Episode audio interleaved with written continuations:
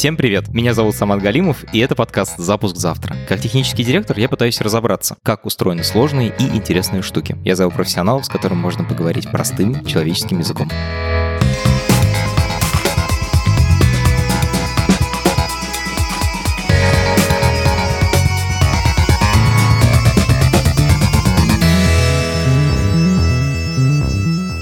Наш сегодняшний гость — патологоанатом. Чем на самом деле занимаются врачи-патологоанатомы, я спойлерить не буду. Вы это скоро услышите. Скажу лишь, что мы разберемся, как современные технологии, машинное обучение, большие данные, супермикроскопы приходят в одну из самых консервативных областей медицины и экономят время именно тогда, когда оно жизненно важно для пациента. Это подкаст студии «Либо-либо», и мы его сделали вместе с сервисом онлайн-образования Яндекс Практикум. У Практикум есть курсы по разработке, по анализу данных, по машинному обучению, еще куча курсов для того, чтобы получить IT-специальность. Если вы давно об этом задумывались, то есть классный повод не откладывать. У большинства курсов есть бесплатная часть. Если вы пройдете бесплатную часть курса до 30 ноября, то получите промокод на 20% скидку на основную часть. Использовать промокод можно до конца года, так что будет время решить, хотите вы на самом деле платить или нет. Все детали по ссылке в описании описании к этому эпизоду. Меня зовут Артем Борбат, я э, врач-патологоанатом и э, не постеснялся несколько лет назад погрузиться в искусственный интеллект, имел достаточную смелость и опыт, чтобы туда нырнуть. И, в общем, вот оно так потихоньку и движется. Это тема моей докторской диссертации, я над ней сейчас работаю. Артем, скажи, пожалуйста, патологоанатом – это тот, кто режет трупы? Ну, конечно, нет. Конечно, это совсем не про трупы. Ну, слово патология – это нарушение. И любые нарушения в организме человека – это про патологоанатома. Mm-hmm. Да, много-много лет патологоанатомы вскрывали трупы, трупы. И, в общем, можно сказать, что практически больше ничем и не занимались. Но медицина-то тоже не стоит на месте. Угу. Технологии двигаются, и мы сейчас, конечно, на фантастическом уровне. У нас происходят фантастические изменения в специальности. И теперь это совсем не про вскрытие трупов. Получается, это нужно живым, да? То есть мы у живого человека можем исследовать ткани и что-то про него понять. Совершенно верно, да. И, в общем, на сегодняшний день там больше 90% работы этой специальности, этого врача, это как раз изучение того, что, а что же происходит у живого человека патологоанатом – это такой сервис-провайдер. Он оказывает помощь другим врачам, сам по себе он диагнозы обычно не ставит, вот разве что при вскрытии. А при жизненном исследовании он дает ту самую важную, ценную информацию, которая позволит хирургу, онкологу, терапевту что-то потом с этим сделать, как-то это приобщить к другой информации и получить развернутый диагноз и начать лечение. Можешь вспомнить какой-то случай из практики, когда твой анализ изменил ход лечения? Да тут даже вспоминать не надо, это происходит, ну, наверное, раз там две недели. Вот э, на прошлой неделе я сейчас работаю в детской клинике федеральной. Э, хирурги шли на опухоль печени у ребенка 17 лет, а на поверку это оказалось не опухоль, хотя очень похоже была действительно. И когда я внешне смотрел на этот орган, мне тоже казалось, что это опухоль удаленный. Но когда посмотрели под микроскопом, оказалось, что это совсем не опухоль. Это такой врожденный дефект, который случайно обнаружился, вскрылся, и, в общем, скорее всего, уже никаких проблем у ребенка с этим не будет. И вот отсюда вот и порождаются сложности и специфика специальности, потому что область знаний широкая, органов много, тканей еще больше, изменений тьма, вряд ли их можно даже посчитать. Знаешь, когда ты все это рассказываешь, я себе представляю школьный урок биологии, где прямо и сам смотришь микроскоп, как там лук выглядит под микроскопом, и какие-то картинки клеток. Вот вы с этим работаете? То есть вы изучаете ткани, то, как клетки выглядят, или еще что-то есть? С чем непосредственно ведется работа? За последние, получается, сколько у нас? 30 лет в мире, и последние там 15-20 лет у нас в стране. Мы научились смотреть не только на клетки и на ткани, причем не то, что научились смотреть. В научной лаборатории это, это дело уже существует там с полвека примерно. Это делают, но это был удел ученых. А последние 20 лет это стало уделом рутины медицины. То есть вот ежедневного использования, как вот мы приходим к терапевту, и там чуть ли не в первую очередь нам назначают анализ крови. Ну, почти всегда, ну, чтобы мы там не жаловались. И ведь это же тоже что-то там, какое-то оборудование, там какие-то клеточки все это рассматривают. Но то же самое здесь. Появились технологии, и они стали широко доступны, которые позволяют уже не просто разглядеть клетки, а понять, скажем так, природу этих клеток, понять их родственные взаимоотношения. Мне очень нравится, импонирует эта, аналогия, да, работа патологоанатома за микроскопом. Она во многом похожа на разглядывание Google карт Яндекс карт. Мы включаем режим спутника, и что-то там ищем. Скроллим, вводим, приближаем, отдаляем. Вот патологоанат, например, тем же самым занимается только с микропрепаратами из ткани человека. Вглубь печени, например, проникнуть и взять оттуда фрагментик. Совсем небольшой. И смотришь иногда порой на это и думаешь, господи, а что же с этим можно сделать? А с этим можно очень много сделать, как выяснилось, потому что там в этом маленьком фрагменте, там миллиметр на миллиметр, клеток-то сотни тысяч, а то и миллионы. И, в общем, есть что, на что посмотреть и с чем подразобраться. И вот у нас появились технологии э, молекулярно-биологические, которые позволяют нам кое-какие аспекты подсвечивать. И сейчас очень э, большую роль начинает играть компьютерное зрение. Так. То самое компьютерное зрение, та самая цифра. Вспомним рентгенологов. Вот про рентгенологов все более-менее знают, да, это вот люди на рентген смотрят. И раньше там и в кино можно встретить, и в фильмах, я имею в виду, научно-популярно, да, да, да везде. Вот этот вот на стене висит белый такой с матовым светом экран, на него... На него наклеивают эти черные пластины. Снимочек, совершенно верно, и вот оно все так прекрасно видно. Да вы пойдите, найдите сейчас это хоть где-нибудь, да, все уже на компьютерах, все уже сразу в цифре. И эти снимки пересылают, если вы хотите, вам на диск запишут или там на флешку, только дайте девайсы, и все будет окей. Это все оцифровано. Вот патанатомия только-только вступает в эту индустрию, только-только начинает в этом работать, но у нас есть примеры, и на самом деле даже у нас в стране есть как минимум одна лаборатория, которая стала вот полностью цифровой, и где доктора смотрят уже не глазками через микроскоп, а глазками через монитор. Офигеть, только сейчас это да. немножко дико слышать в 2022 году. Совершенно верно. И более того, я могу заверить, это не демонстрация какой-то нашей супер отсталости, все то же самое, что в Западной Европе, в США, в Японии, в общем, схожие процессы. Я, я не знаю, как это работает, но я себе представляю, что, наверное, появились автоматические сканеры, которые могут, типа, увидеть больше, чем человек. Просмотреть, типа, могут больше, чем человек. Это так или... Да, тут можно на две части разделить всю эту историю. Значит, одна история — это вообще сделать цифру. Это был колоссальный технологический прорыв. Вернее, даже как это было сначала этакое стояние на реке Угре.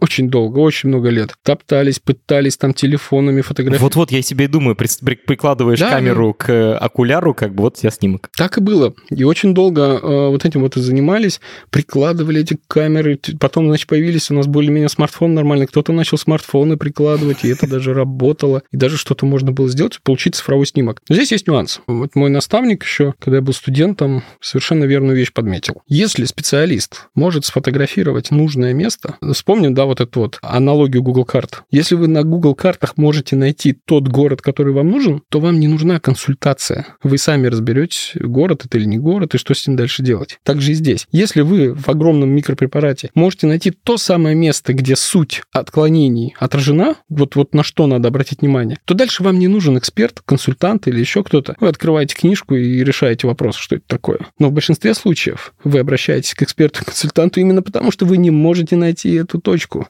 Вот то, что надо сфотографировать. И вот мы очень долго, как специальность, как и индустрия, топтались вокруг того, что, ах, ну что, ну сколько можно сделать фотографий? А, ну, такой средненький микропрепарат вам надо будет сделать фотографии. В лучшем случае, это вот если он будет небольшой микропрепарат, да и увеличение вы возьмете небольшое, ну, сотни, сотни снимков снимаете. Воу-воу-воу, погоди, пожалуйста. То есть вот я взял маленький кусочек печени, типа грамм, э, миллиметр на миллиметр, и из него получился препарат, из которого я делаю минимум 100 снимков? Ну, фотографии, да, обычно, которые, на которые можно будет что-то посмотреть, что-то понять. Ой-ой-ой, погоди, погоди.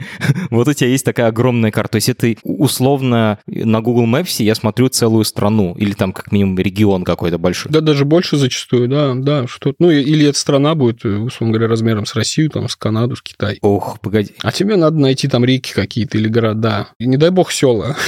это все тогда сушите весла называется. А да. как ты вообще это делаешь? Что, какие процедуры ты делаешь с помощью... У тебя типа на компьютере есть прямо функция зума? Да, и вот, вот здесь вот и произошел. У микроскопа зум представить легко. Мы все ага. видим Ну, крутим ручку, короче. Же, вот да, да, ага. совершенно верно. И вот вам зум. Разные объективы подставляются, да, и как, как в фотоаппарате все то же самое. Приблизили, удалили, посмотрели сначала план, потом, значит, какие-то детали разглядели, если вам интересно. А когда вы сделали статичную фотографию, вы с ней уже ничего не сделаете. Ну, все, все, фотография. Поэтому и появились э, вещи, которые, да, на профессиональном жаргоне они называются сканеры, когда э, весь микропрепарат фотографируется. Да, это делается оборудованием, это оборудование потом эти фотографии сшивает в одну большую простыню, в огромную простыню. Там свой формат файлов, который нигде больше не встречается вообще в мире.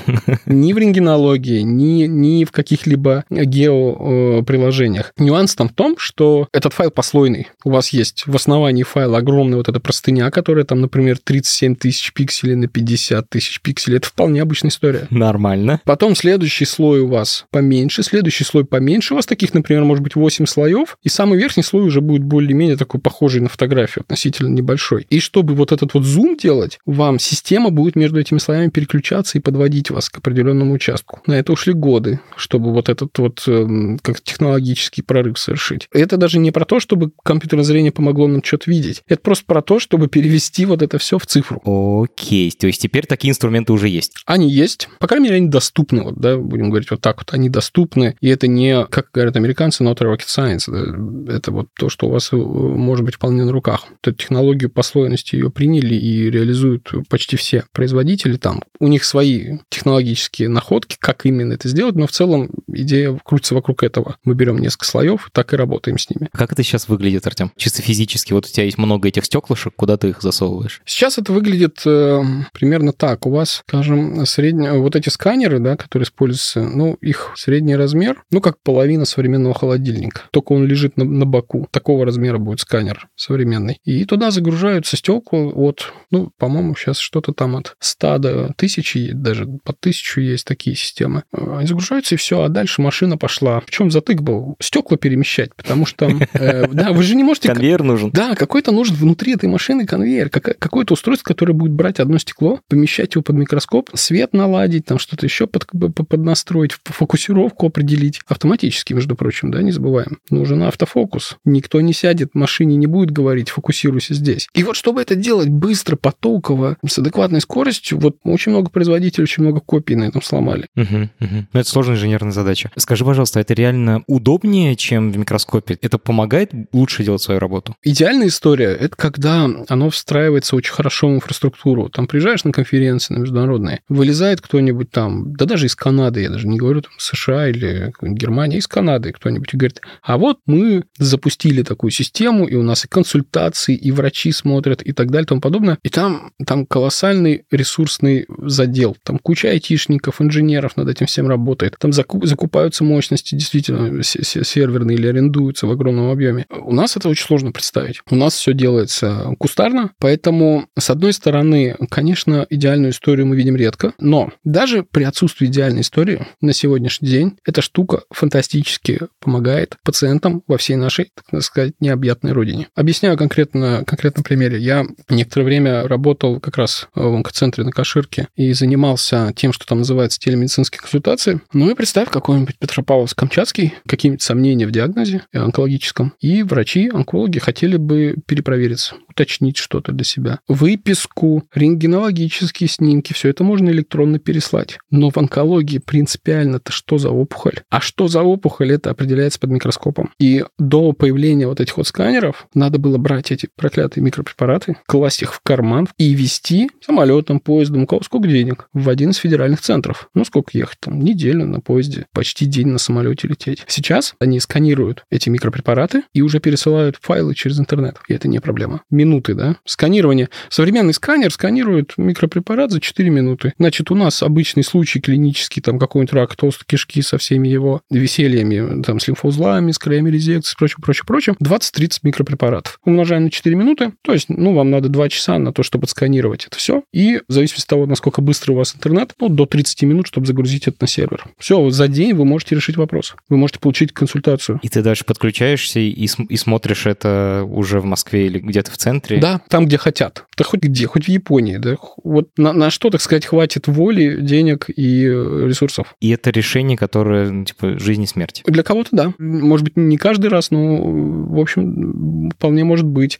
Жизнь и смерть. Или назначить эту, это лекарство, или не назначить. Идти на операцию или не идти. А вот эти коробки, эти сканеры, они теперь есть, условно, в, в каждой лаборатории, которая занимается патоморфологией? Или это редкость пока в России? Можно сказать, что они, в принципе, есть почти в каждой, ну, онкологической лаборатории.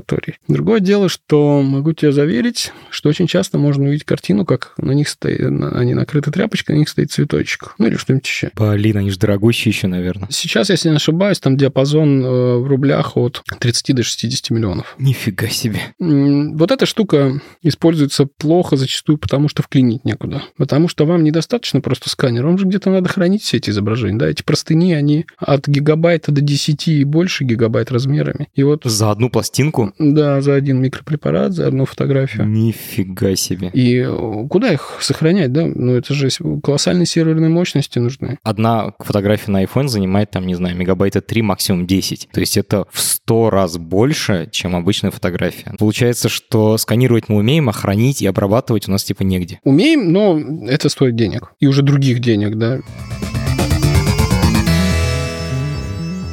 Ну вот окей, мы сделали штуку, в которой тебе глазами удобнее смотреть и быстрее смотреть, и, и гораздо удобнее делиться, если настроена инфраструктура. Ну, делиться с другими коллегами, советоваться, там, пересылать, вот это все. Но когда речь заходит о загрузке изображения в компьютер, то я сразу начинаю думать, а можно ли сюда прикрутить машинное зрение, чтобы у меня компьютер сам, например, определял интересные участки? У вас такое есть? Это же в первую очередь, что приходит в голову. Если вот нас слушают айтишники, воспользуюсь возможностью и порекламирую, что, ребят, тут же целое непаханное поле для вас. А потому что мы берем Google карты, и если вам надо на Google картах найти реки или города или села, или хорошо там в юго-западном округе Москвы найти детские сады, это же история компьютерного зрения, искусственного интеллекта, да, анализ изображения, это же вот, вот, вот оно все на поверхности. И здесь все то же самое. Оно здесь абсолютно применимо и работает. Вам нужно найти какой-то объект, вы просто просите машину, обучаете машину это делать, просите это сделать, и она находит. Она находит очень быстро. И это применяется? Да, это применяется.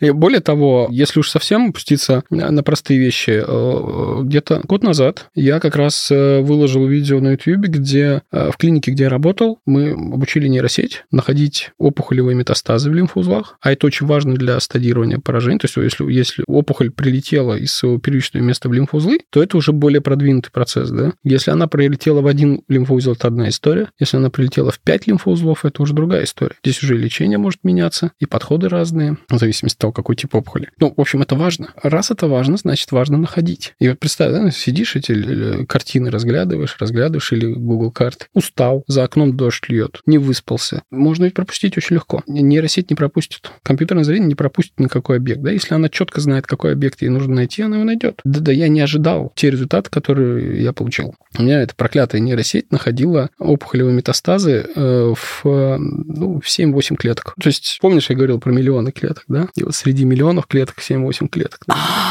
я понял. Маленькую деревеньку на карте России. На карте да, да, какую-то прям совсем маленькую из нескольких домов, замира... умирающую. Так, более того, это шайтан-машина. Она же посмотрела туда, куда врач, скорее всего, не посмотрит. Она же весь препарат посмотрела. Ей-то что? Ей-то чего? Ей дайте мощности, дайте видеокарту, она вам все это сделает. Вот мы ей дали мощности, дали видеокарту, и смотрю, она мне подсвечивает какие-то совсем места в стороне, куда я вот традиционно, когда провожу исследования, я туда даже не заглядываю. Блин, прям мурашки по коже, очень круто. Насколько много нужно данных для того, чтобы обучить вот эту нейросеть, которая смотрит на картинки и находит эти? Один из моих любимых вопросов. Я когда начинал всем этим заниматься, у меня старшему ребенку было 5 лет. Ну, и он тут крутится рядом, что-то много, многие вещи дома сидишь, делаешь за компьютером, он тут крутится рядом. А что это, а что это, а что это, что это? Так, садись. Значит, это опухоль. Угу. Это не опухоль. Угу. Это опухоль. Угу. Это не опухоль. Угу. Где-то после 15-20 картинок, но очень четких, очень ярких, выраженных, он уже мне начал сам говорить, это опухоль, это не опухоль. Обучил нейросеть ребенка.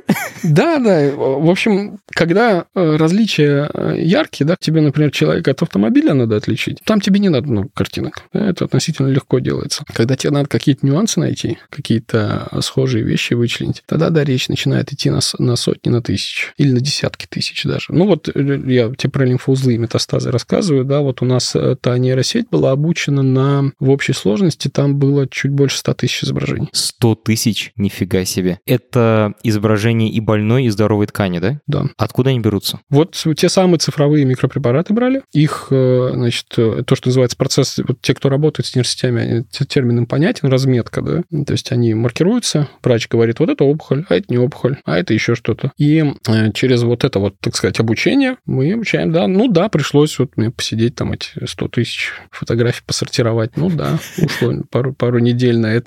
А кто размечает? К сожалению, это может только врач сделать. Потратить свое время свободно от работы, и, скорее всего, или за небольшие деньги, или совсем за бесплатно, но этот вопрос решить. А размечать данные, это вам, извините, тоже такая работенка нудноватая, честно. Раз за разом видишь картинки, угу. и нужно просто сказать то не то, то не то, или там сказать, это один из там... Нет, все гораздо хуже.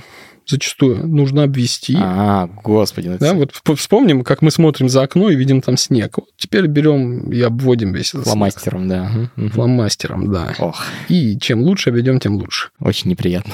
Были попытки привлекать к этому делу, по крайней мере, мне известно, студентов. А, это очень, ну, не получается, не хватает компетенций. С врачами тоже проблем. Да, это одно из бутылочных горлышек, почему у нас это все не происходит э, вот лавинообразно, не происходит какого-то такого взрыва. Патологоанатом редкая специальность, их очень мало. У нас в стране их около трех с половиной тысяч патологоанатомов. Воу, погоди, на всю страну 150 миллионов? Да, и это самое большое комьюнити в Европе.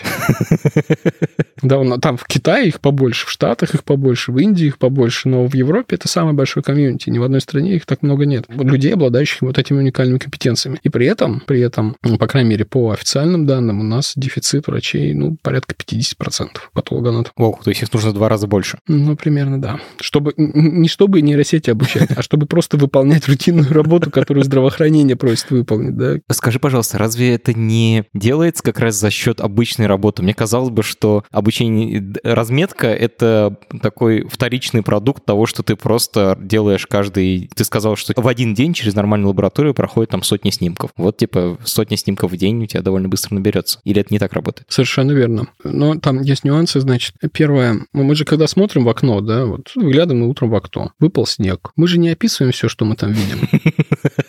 Мы же просто говорим, да выпал снег. Так же и патологоанатом. Да, здесь рак такой. Он не говорит, что вот этот рак находится вот здесь, а снег лежит на крышах машин, на их капотах, на э, складки между дворником и стеклом. Он немножко подтаял на дороге, э, немножко дворник подмел этот снег на тротуаре, и там еще и так далее, так, тому подобное. То есть вот этой детализации нету. А для обучения сети нужно как раз детально... Детализация, да. Есть нюанс, да, конечно, если у вас большой объем данных, почему сейчас у нас некоторые страны, Британия анс- анонсировала, Нидерланды, Бельгия, в основном небольшие страны, конечно, потому что у них просто есть возможность это сделать, анонсировали тотальное сканирование микропрепаратов всех, которые в стране производят. Э, Потому что потом при раке толстой кишки, например, у вас там порядка 20 микропрепаратов. С одной стороны, у тебя есть 20 микропрепаратов, с другой стороны, у тебя есть совершенно точный факт, что это рак толстой кишки с такими-то там его характеристиками. Вот когда мы наберем сотни тысяч этих случаев, да, этих кейсов, то, в принципе, наверное, более детальной разметки не понадобится. Можно будет научить нейросеть понимать, что, ну, или примерно ориентироваться, где здесь рак, где не рак, что еще, куда, как, и что-то находить уже самой, самообучение подключать, да, уже пытаться э, с ее помощью получить какую-то детализацию. Очень круто, то есть это другой под два разных подхода. В одном случае ты детально описываешь каждый снимок, а в другом случае ты просто говоришь, вот эти там 100 тысяч снимков, это все рак толстой кишки, найди мне еще такие же. Да, он там Мгм. есть. Ты как раз сказал, что маленькие страны уже начали делать тотальную общую базу. Скажи, а есть общая база вообще для всего мира? Или у каждой лаборатории свой датасет? С датасетами фантастические сложности сейчас. Значит, есть несколько международных инициатив, которые пытаются это все делать, э, собирать. Оно все-таки собирается потихоньку. Но в большинстве случаев мы сталкиваемся либо с тем, что э, данные не очень активно расшаривают, либо создают откровенные препятствия для их распространения. И вот я, опять же, да, кто ж похвалит, кроме самого себя? В общем, я поэтому воспользуюсь ситуацией, позволю себе такую шалость. Ну, Мы с коллегами опубликовали первые данные, сделали их открытыми по раку молочной железы в России. И, по-моему, это вообще был первый медицинский датасет в России, опубликованный и открытый для использования всеми желающими. И это было вот так год назад, да, О, примерно. совсем недавно. Да, после нас как раз опубликовали набор данных где-то через три месяца Департамент здравоохранения Москвы, рентгенологические данные вот с этим, с ковидом и с прочим. У них по- покачественнее, конечно, датасеты по размерам, по масштабнее, не спорю, но у них там коллектив авто- авторов и Московский департамент здравоохранения со всей его финансовой машиной, а, а нас двое. И все. И мы тоже что-то что-то сделали. Ты сказал, что создают препятствия. Кто создает препятствия? Врачи, власти? Кому это, кому это нужно? А, Значит, я не берусь тут говорить о том, как оно за рубежом происходит. Там, скорее всего, регуляторы мешают. Юридическая вот эта защита дан- данных пациентов, траля, вот это все, вся эта история, они же немножко э, заморочены, э, немножко слишком, как мне кажется. У нас в России я довольно неплохо эту ситуацию знаю, общался с разными людьми, и я должен констатировать, что это одна из проблем для нас и для развития вообще в принципе, всего этого. С одной стороны, если поискать в новостях, да, даже на РБК можно найти историю про то, что Мишустин анонсировал, наш, да, уже будучи премьер-министром, анонсировал, что доступ к медицинским данным будет для исследователей. Хорошо, прекрасная новость, очень хорошая новость. А дальше начинаются детали, в которых кроется дьявол. Во-первых, потом чуть позже было анонсировано, что доступ к этим данным получат только некие одобренные исследователи. Извините, но а, а разве не чем больше исследователей будут иметь доступ, тем больше толку будет с этих данных? По-моему, именно так. Но это еще полбеды. На практике мы сталкиваемся с тем, что некоторые, как я их называю, особенно талантливые администраторы в учреждениях здравоохранения, особенно в крупных, они, значит, почему-то считают, что хранящиеся у них данные принадлежат им, и ими надо торговать. И вот здесь вообще начинается проблема. То есть ты приходишь, тебе, ты, ты готов делать исследование, а тебе говорят, а ты мне заплати. А за что? Просто за то, что этот пациент к вам попал. Я же, вы же разметку мне не дадите, я же разметку сам сделаю. Я даже отсканирую сам. Я не прошу вас сканировать, оцифровывать это все, я сделаю. А ты нам заплати. Ожида... Поначалу, да, когда я слышал эти ожидания, я думаю, господи, да что же это за безумцы-то, и какие они бессовестные. Ну, ладно, у меня немножко идеалистическое восприятие мира, я все-таки врач, а у людей более такое прагматичное, да, вот ты нам заплати. Но проблема в том, что ящик Пандоры-то открыли, и э, у нас в стране есть прецеденты оплаты mm-hmm. за эти данные. Mm-hmm. И раз ящик Пандоры открыли, то теперь уже не так просто будет получить данные, теперь все будут хотеть получить за это что-то. Охренеть. И это, конечно, не способствует развитию индустрии. Это колоссальная проблема. Последний вопрос про разметку данных. Скажи, пожалуйста, а когда врач ошибается в разметке данных, насколько это критично? Вообще часто ли это происходит? Насколько это опасно? Слушай, у меня тут э, есть на самом деле несколько подходов к этому делу. Я приверженец одного из них, причем не то чтобы ярый, но я больше туда склоняюсь. Значит, поскольку у меня, как мне кажется, у меня больше математической подготовки, немножечко больше опыта, ну, опять же, да, хорошо себя нахваливать. Значит, с одной стороны, есть такой подход и такой понятие, как нулевая терпимость, нулевое зашумление. Вот размечаем данные так, чтобы вот, не дай бог, тут хоть одна клеточка попала лишняя. Вот прям по рукам бьем и все что угодно. Перепроверяем да. по два раза. Да, угу. перепроверяем по два раза. И вот такие данные будут очень качественными, и их надо будет меньше для того, чтобы обучить. Но эти данные требуют колоссальных ресурсов со стороны врачей. То есть это врач должен сидеть и прям разглядывать, вглядываться, чесать. Не всегда все так просто разобраться, да. Тут вот... А вот три снежинки – это уже снег или нет? Они же сейчас растают, да? Ну, они же сейчас растают. И вот, вот тут начинается, да. А есть другой подход, более такой, кстати, лайтовый, когда определенный уровень шума допустим. Почему? Потому что любой математический алгоритм, он этот шум проигнорирует. Он же возьмет среднее значение, да, в итоге. И я вот как бы тоже придерживаюсь второго подхода, потому что он позволяет получить немножко грязноватые данные до каких-то разумных пределов. Уж не надо уж совсем, да, ужас какой-то ужас вытворять. И а, откровенную не опухоль называть опухолью, а откровенную опухолевую ткань называть нормальной. Но зато врач меньше напрягается. И он может сделать больше. Да, и он может сделать больше. А алгоритмы, они потом это переварят. Им инженеры помогут, они смогут подобрать адекватные вещи. И вероятность, даже вот, например, мы говорим, да, э, вот, вот те же лимфоузлы и поиск метастазов в них. Но вот что для врача важно, и для пациента на самом-то деле, не то, чтобы нейросеть однозначно сказала, это метастаз или нет. Для врача, для пациента важно, чтобы она ни одного метастаза не пропустила. Принять решение, насколько это опасно. А врач уже, да, отфильтрует. Если она тут что-то лишнего подмахнула, не беда, я скажу, что это не совсем то. Но вот, но вот если она хоть один пропустит, это уже проблема. Потому что врач может туда не посмотреть. Это как раз был мой вопрос, что обычно в машинном обучении разделяют ложно-положительные и ложно-отрицательные ошибки. И у вас как раз получается лучше лишний раз посчитать здоровую ткань больной, чем, чем пропустить болезнь. Да, да, для любого скринингового метода уровень ложно-положительных не проблема, а вот ложно-отрицательные, чем меньше, тем лучше. И лучше бы, чтобы они были нулевые. Модель можно доучить на потоке потом, когда она в практику войдет, ты ткнешь, скажешь, подруга, ты здесь ошиблась, здесь ошиблась, это не совсем то, это не совсем это, и оно потом за месяц-два работает работы, оно доучится. То есть тебе окей, чтобы он тебе говорил много, возможно, и сюда посмотри, и сюда посмотри, зато ты угу. уверен, что ты ничего не пропустишь. Да, конечно. Окей, хочу про а, модели и про разные болезни. Скажи, пожалуйста, модель строится под конкретную болезнь или это какая-то супермодель, которая умеет классифицировать все болезни? Да, супермодель звучит как этот, как плацебо, да, как лекарство от всех болезней.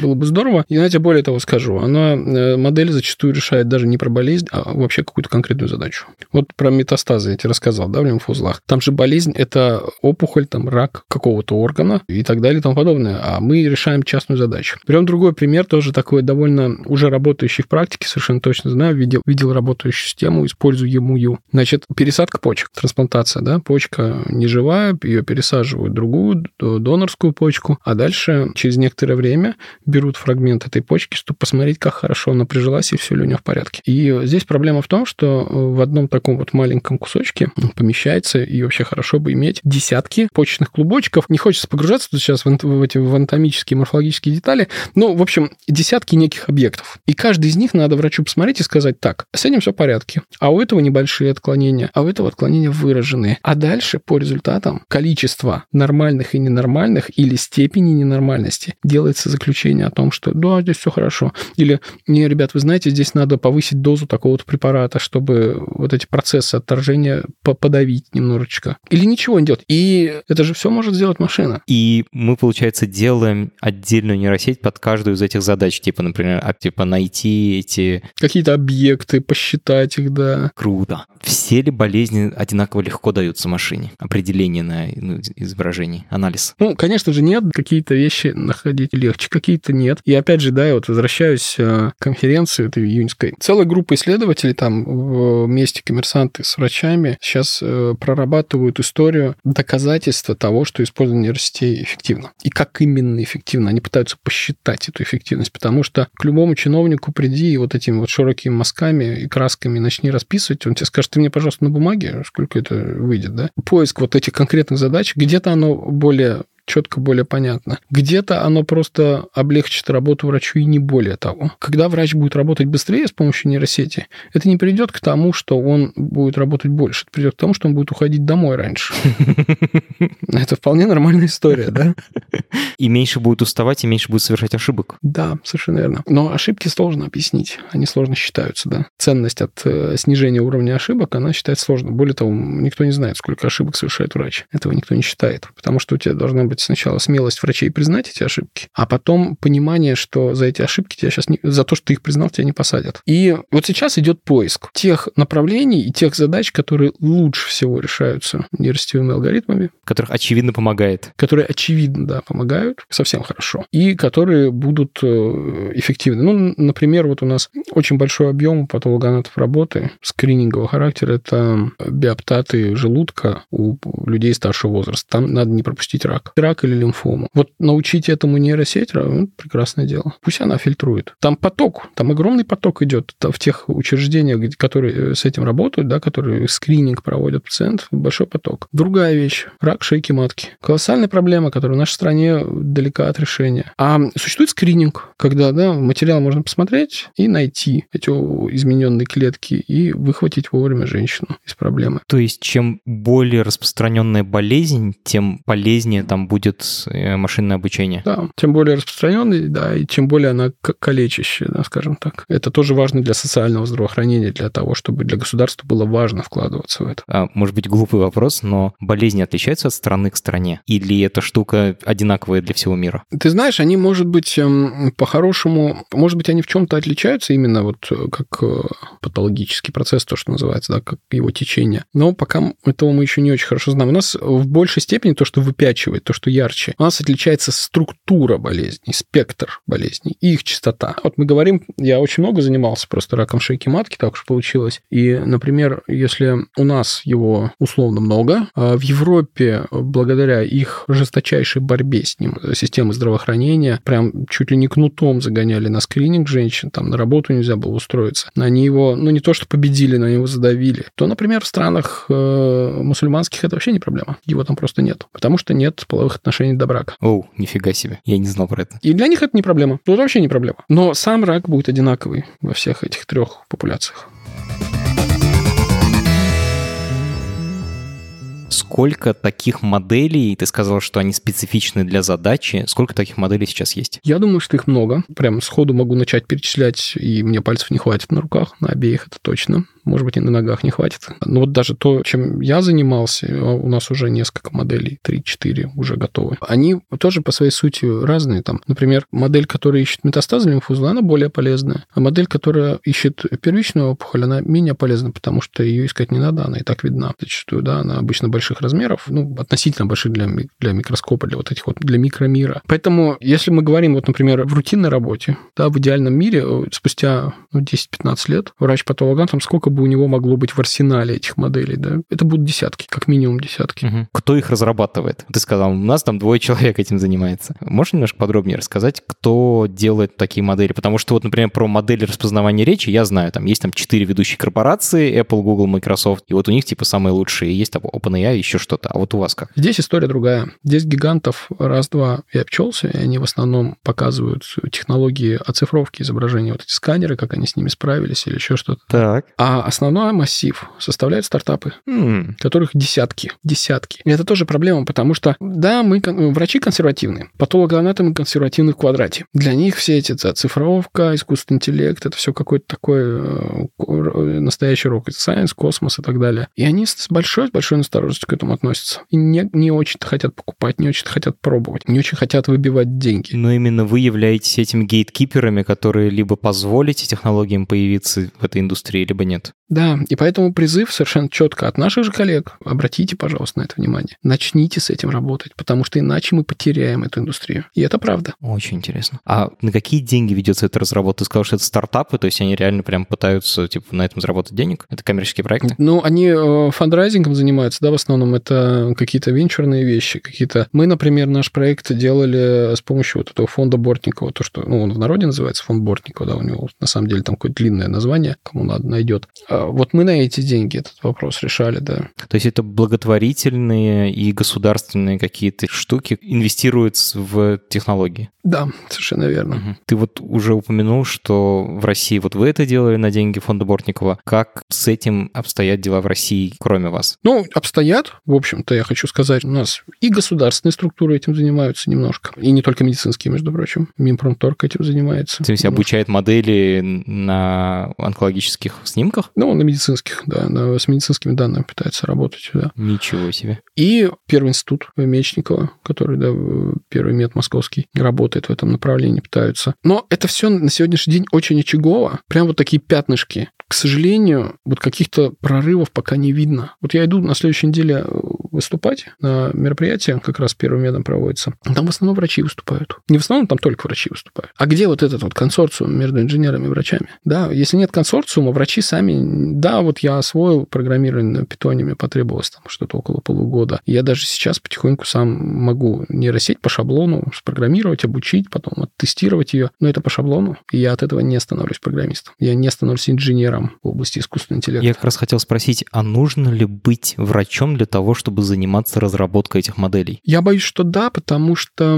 не то чтобы прям самому нужно быть врачом, нужно иметь человека рядом. Вот у меня тоже, я изучал, когда питон, благо у меня своевременно появился человек, который из айтишной среды, который мне что-то подсказывал и наставлял, и направлял. То же самое здесь. Но здесь как раз проблем особенно нет. Вот, например, одно из моих, скажем так, учебных пособий, когда я погружался во все эти вещи, в искусственный интеллект, в том числе и, и программирование, одно из важнейших учебных пособий, это были выложены на YouTube лекции MIT для инженеров по медицинским данным. Цикл лекций прям. Там и про патанатомию отдельная лекция была посвящена. И, кстати, читал ее человек, у которого два образования, математика и патологоанатома. Есть такие, да, персонажи. И там про рентгенологию была лекция отдельно. То есть всему были посвящены часовые лекции отдельным прям направлениям. Пожалуйста, пожалуйста, материал есть. Сейчас возможности для образования колоссальные, было бы желание. Очень интересно. Скажи, а вот готовые обученные модели, они распространяются бесплатно или это коммерческий продукт? Э, Для продукта сама модель, к сожалению, на сегодняшний день, наверное, недостаточно. Хотя, э, возможно, рынок поменяется. У нас сейчас вот мы опять возвращаясь да, к тому, как у нас кто-то разрабатывает модели, не прозвучал вопрос, а что же делают гиганты в это время, да, если стартапы модели разрабатывают? Кстати, вот интересно, да, почему стартапы, а какой-нибудь Adobe не придет? Adobe же наверняка вам делает какие-то решения для хранения даже изображений, 100%. Или есть Наверняка, да, у нас там наверняка и Сбер чем-нибудь таким занимается, да, Ну что вот. уж там ходить в Adobe, он у нас тут,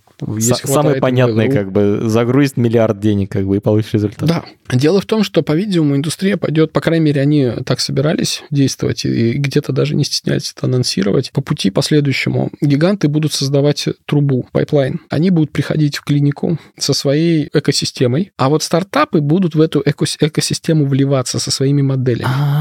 И задача стартапа будет свою модель подстроить под работу этой экосистемы. То есть гиганты делают инфраструктуру, а стартапы делают конкретные модельки, которые уже анализируют изображение, делают выводы. Да, частные, частные задачи, скорее всего, будут решаться маленькими коллективами научно-исследовательскими. И это интересная вещь, потому что, извини меня, но вот маленькому коллективу сделать законченный продукт, да, потому что модель это недостаточно, модель должна быть, у нее должен быть интерфейс, ее надо как медицинское изделие зарегистрировать. А у нас, э, например, если мы берем нашу страну, и на самом деле это много где такая проблема, если я общался с людьми, мы э, завысили планку. Искусственный интеллект в медицине, ему назначен самый высокий риск. Группа риска присвоена. Третья. У нас их всего четыре. Первая, вторая, вторая Б и третья, если мы говорим про российский. Как рентгеновский аппарат, короче, да, Иван, скорее всего? Хуже. Нет. Как, как водитель ритма, как аппарат, который ставят в сердце, чтобы он регулировал сердечную деятельность. А почему? А зачем такие сложности? Ну, это дичь, конечно. Если все равно врач проверит эту работу этой нейросети, да, не нейросеть подпись свою поставит под диагнозом, врач поставит. Врачу просто надо конкретную задачу решить с помощью нейросети. В итоге для того, чтобы зарегистрировать такое медицинское изделие, ну, в сегодняшних реалиях тебе надо порядка 3-4 миллионов рублей. Одна модель. Хочу двинуться дальше. Все это звучит очень современно, но если я пойду сдавать анализы завтра, какова вероятность? Типа, насколько вероятность, что их будет анализировать нейросеть? А, на сегодняшний день практически нулевая, если мы говорим про Россию. У нас есть кое-какие там частные решения, алгоритмы, которые действительно используются, но это не очень про нейросеть. Это про компьютерное зрение, но не про нейросеть. Но это прям, опять же, вспышки. Вспышки на солнце такие, да. Отдельные, случайные и, наверное, пока еще, да, не случится. Но поскольку вот этот бульон, он потихоньку варится, то, вот ты знаешь, во всех вот таких инновационных штуках никогда не знаешь, когда оно рванет вверх. Оно может рвануть завтра. Ага, я понял. Скажи, а насколько вероятно, что анализы, которые сегодня условно сдам, станут данными для обучения нейросети? А вот здесь вот вероятность сильно выше. Я с тобой согласен. Я тебе более того скажу. Анализы, которые ты сдал год назад, очень даже могут стать данными для обучения. А, сегодня. То есть у вас уже есть этот библиотека, архив. Они же хранятся. Круто. Они же хранятся, конечно. Они не портятся, да? Они прям долго хранятся? Они хранятся очень... Ну, большинство из них хранится очень долго. Там есть некоторые очень узкие вещи, которые действительно имеют срок годности, но это очень частные вопросы. В основном все это хранится, лежит годами, и ничего с этим срезом микроскопическим не, за эти годы не происходит, он вполне может быть задействован. И это здорово, потому что у нас масса редких опухолей, редких процессов, которым нейросеть а, не набрать, да, количество, где взять столько материала. А вот если посмотреть на 10 лет назад, типа за там 10 или 20 лет да. историю, то там наверняка наберется. Наберется, да. Очень круто, я прямо представляю, что в какой-то момент появятся проекты типа, когда, знаешь, были массовое сканирование книг в библиотеках. И вот вот что-то подобное, да, угу. конечно. И вот мой следующий вопрос. А обычные больницы в этом как-то участвуют? Какие-то суперцентры, я не знаю, типа в Москве федеральные, вот это все. А ты знаешь, вот, к сожалению, опять же, да, это то, как у нас э, мир устроен, не центром, да, определяется, не, не суперскостью центра определяется появление инноваций. Появление инноваций определяется отдельным сумасшедшим или группой сумасшедших, которым не сидится, у них там колет что-то сзади, одно шило или два шила. Им вот очень надо. А им очень надо, это может быть человек в Москве, в Самаре, в Нижнем Новгороде. В Петербурге у нас фантастическая группа появилась исследователей в Институте Петрова, которые очень много делают в этом направлении. Ну, больше там про компьютерное зрение, но тем не менее очень яркий образчик. И это было абсолютно не про учреждение, это было про желание конкретных людей э, что-то делать. Поскольку я специалист из лабораторной медицины, то все, что я могу делать, это лабораторные вещи. А лабораторные вещи — это реактивы и оборудование. И у меня нет денег закупать реактивы и оборудование, чтобы делать науку науку. Вау! Вот это поворот. Никто мне это не профинансирует. Ну, конечно. То есть тебе дешевле купить э, видеокарту и попытаться обучить модель, чем закупать Да я тебе даже сейчас суммы назову. Видеокарта мне обошлась 40 тысяч рублей, когда я ее покупал который более чем достаточно для решения этих задач. Да, уж точно для исследовательской работы. Да, может быть, не для промышленных вещей, да, это тут нужны облачные сервисы. 40 тысяч рублей она мне обошлась. А реактивы на 100 реакций. 100 реакций, что такое для статистики 100 реакций? Сравнить там 50, нормально, 50 нормальных образцов и 50 измененных. Вот те 100 реакций. Ну, мало, да, мало статистики. Маловато. Это, одна, это один тип реакции, а их надо несколько. Это больше 150 тысяч рублей. А еще кто-то это должен все сделать. Это просто за реактивы. Офигеть. Это реально демократизация исследований. В общем, во многом, да. Это, это почему я, и меня так возмущает то, что данные прячут. Ну, прячут, условно, хотят за них что-то взамен и хотят денег. Потому что вы ограничиваете исследователей, которые могут этим заниматься. Вот этих самых сумасшедших. Мне очень радостно, что вот мы эту завесу профессионального, когда никто, нормальный человек про это ничего не знает, мы ее, мне кажется, сейчас вот этим подкастом немножко приоткрыли. Вопрос мой такой. Есть цель в какой-то момент полностью заменить человека, патоморфолога, нейросетью? Или мы всегда говорим только об упрощении, о добавлении инструментов для человека? Прекрасный вопрос, потому что, ты знаешь, все говорят, что нет такой цели. Но мне кажется, что некоторые лукавят. Потому что еще там 20 лет назад, я помню, ходил у нас по больнице вновь появившийся директор, который не из числа врачей был, а он инженер по образованию. Ему рассказали, что врачей нету, кадров брать негде, потому что подготовка длительная, потому что человек, который в состоянии потом эти опухоли диагностировать, это еще несколько лет работы. И он подумал, подумал, только говорит, а вот как бы вот так вот сделать, чтобы вот вместо врачей кто-то вот там, может быть, компьютер бы все это делал.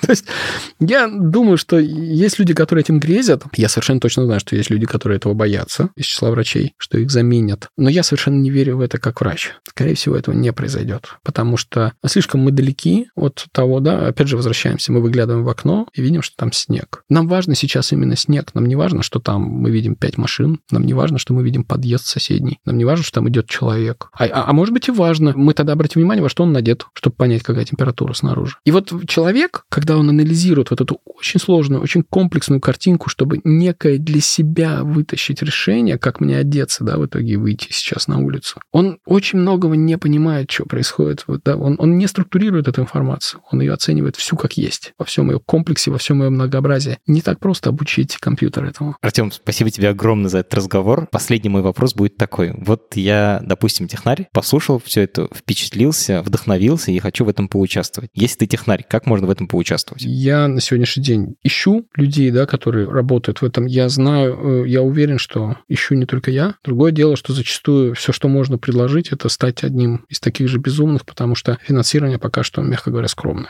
Бывают онкохакатоны или, или надо сходить на такую конференцию, или бывают какие-то группы, чаты? Зарубежные, да, бывают. И датасеты, собственно, откуда берутся. Kaggle, очень много там конкурсов именно по патанатомии. Супер. Ссылка на Kaggle, на главную платформу соревнований дата-сайентистов будет в описании к этому эпизоду. Спасибо тебе большое, Артем. Прям очень много нового.